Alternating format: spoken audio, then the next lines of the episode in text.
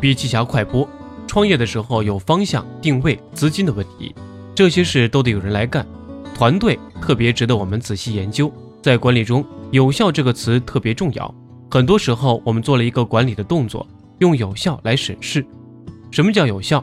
首先要有成果，其次这个成果要更有效果，要低成本，花同样的钱办更多的事，同样的事情用的时间成本最短。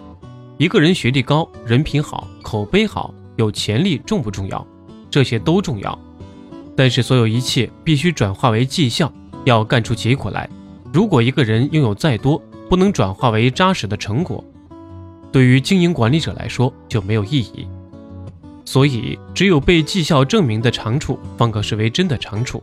作为一个创始人，一个团队的管理者，要识人之长，用人之长，把选人用人的核心问题想清楚。